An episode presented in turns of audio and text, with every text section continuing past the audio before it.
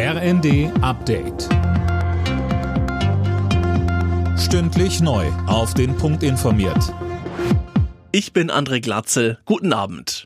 In der evangelischen Kirche ist die Zahl der Missbrauchsfälle offenbar deutlich höher als bisher angenommen. Eine neue Studie geht von mindestens 2200 Opfern in den letzten 80 Jahren aus. Imme Kasten. Die Studienmacher betonten, das sei nur die Spitze der Spitze des Eisberges, heißt, die Dunkelziffer dürfte deutlich höher liegen, denn für die Studie seien von den Landeskirchen nicht ausreichend Unterlagen zur Verfügung gestellt worden. Ein Studienmacher kritisierte außerdem die Aufarbeitung von Missbrauchsfällen innerhalb der evangelischen Kirche als schlechter als in der katholischen.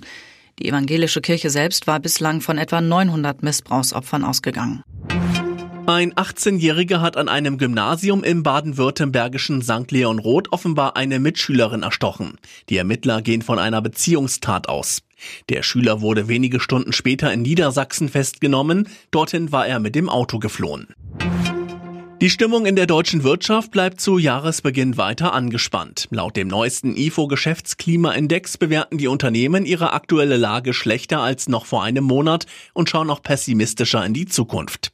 Die Wirtschaft steckt in der Rezession fest, sagte IFO-Präsident Fußt bei NTV. Das heißt natürlich auch, dass dann Investitionen eher zurückgeführt werden. Die Unternehmen sagen uns auch, Aufträge gehen weiter zurück, nicht nur in der Industrie, sondern auch im Dienstleistungssektor. Das sieht alles nicht besonders gut aus.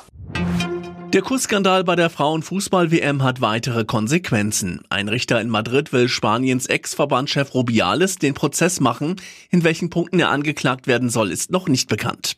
Rubiales hatte Nationalspielerin Hermoso nach dem WM-Sieg der Spanier übergriffig auf den Mund geküsst. Alle Nachrichten auf rnd.de